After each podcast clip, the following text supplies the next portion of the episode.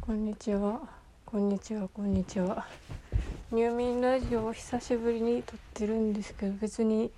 入眠とかじゃなくてめちゃくちゃメガネをなくして困っているラジオです。え普通にメガネなくすとかさないよ。いやたまに朝起きてうーんどこかなみたいなことはさあってもさこんながっつりなくすことってないんですけどさっきからえ40分ぐらい探してるんですけど見つからなくて。で予備の眼鏡をどこに置いてたかも覚えてないしもう私災害とかあったらもう終わりだわ。こんな汚れてる部屋でさ。えー、マジで見つからん。ずっと見つからんし見つからんことでこの前無料期間で一気に読んだ少女ジャン少女ファイトで監督があの部屋が汚いことのデメリットをめちゃくちゃ言われてそれでああすいませんって思った気持ちが蘇ってくるよ。え本当にないしまず見えてない状態で物をぶつけるってことがまず難しくってしかも部屋からペットボトルが6本ぐらい出てきて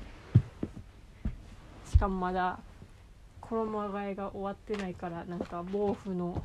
でっかい毛布がすごい邪魔でなんかほこりかぶったフィットボクシングじゃないや。w フィットのあの輪っかるやつが邪魔やし。えー、見えないよ。見えないからマジで。えこのさ私この喋ってる12分間をさ目標に見つけたいんやけどこれで見つからなかったらどうする私は今日真田丸の DVD をさ返してさ新しいやつが見たい。それだけやから早く見つけてゲオに行きたいんですけど。雨が降っていないうちに行きたいんですけど。いや今日雨が降るのか分からんけど最近梅雨やから。常に警戒してるから。なんかえー、ないよ。なんでないの？探し方もこれ絶対間違ってる。ベッドマットを変えるからといってベッドマットの下に眼鏡があるわけでもなく、ね、昨日の行動？昨日の行動？昨日の行動はえーとえーとえー、えー、えっと寝る前に眠剤を飲んででも朝の6時とかに寝てでも逆にこれで生活リズムが整うのではとか思った記憶があるけどあるけど？え？それにさ私行動範囲ってもうベッドしかないからさベッドの周辺にしかさ変化は起きないと思うけどベッドの周辺に何もない。からもう積んだよこれってなってるんですけど。え？だってこんなさ iPad の隙間にさ眼鏡があるわけがないやん。いや誰か助けてほしい。本当に。ああった！なぜなぜこんなところにありました？歴史の教科書の上にありました。やった。3分44秒で見つけることができた。はあよかった。はあよかった。ついでにペットボトルを捨てようかな。洗い物し洗い物をしようかな。よし。ついでについでに話そうかな。いやなんか全然ラジオラジオっていうか音声を取ってなかったからさ。なんか喋り方忘れて喋りたいことはあってもなんか撮るのめんどくさくなってたんですけどこれを機に何か喋ろうかな。えペットボトルが7本8本ありましたね。えー、っとそんでそうあ最近真田丸が面白いです。ああそう真田丸をそう面白いなと思っていて今24話 DVD6 本分を見て見た感想なんですけどそうでもこれ見て思ったのがあのオンデマンドでないからこう進め方がもうちょっと家にツタヤやゲオがある環境の方にしかあとはえっ、ー、と多分郵送でレンタルできるツタヤのサービスとかを利用しないと見れないからちょっと進めづらいですけどいやでもやめじゃあ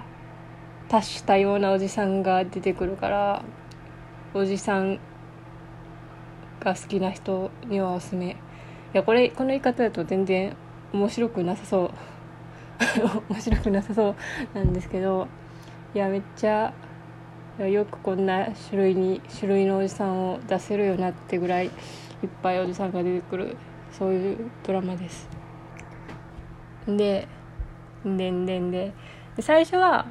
あへえ面白いなーぐらいの普通のテンションで見ててで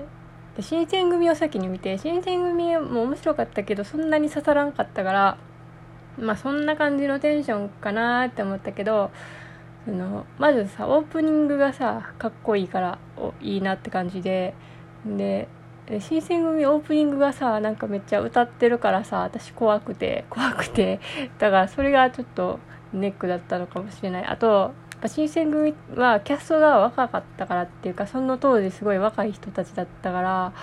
そうわみんなピカピカしてるわっていうのに比べて真田丸はねみんなあのあ熟年って感じの人30代40代50代あたりの人がのウェイトが多かったからあ見てて安心するわっていう感じでもありかつ私12話で完全にあ絶対この人たちを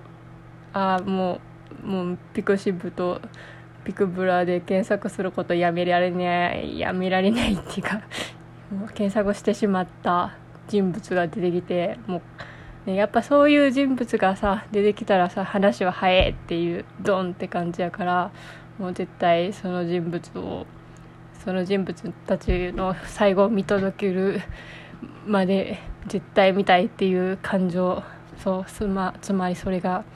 まあ、俗に言う沼的なそういう単語のあの現象が起きて見ています。そう。そうその2人はねあのあそう真田丸だから主人公がね真田信繁さんっていう人ででその人はまあ真田はえっ、ー、とね信州長野の上っこら辺にあって陣地がでも周りが上が上すぎ上とか下で言うけどね下にはえー、と下にはえー、下には下には下には、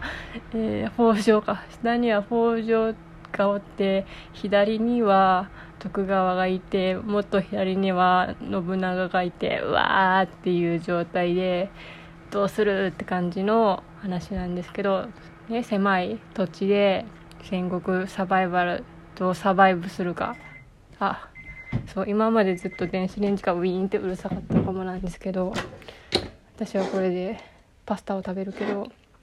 そう。でそうそういう話でなんかいろんなね土地の状況がねだからさっき言った北条とか上杉とか徳川とかのそれぞれのさ状態が逐一出てくるんですけどでそのそれぞれのこ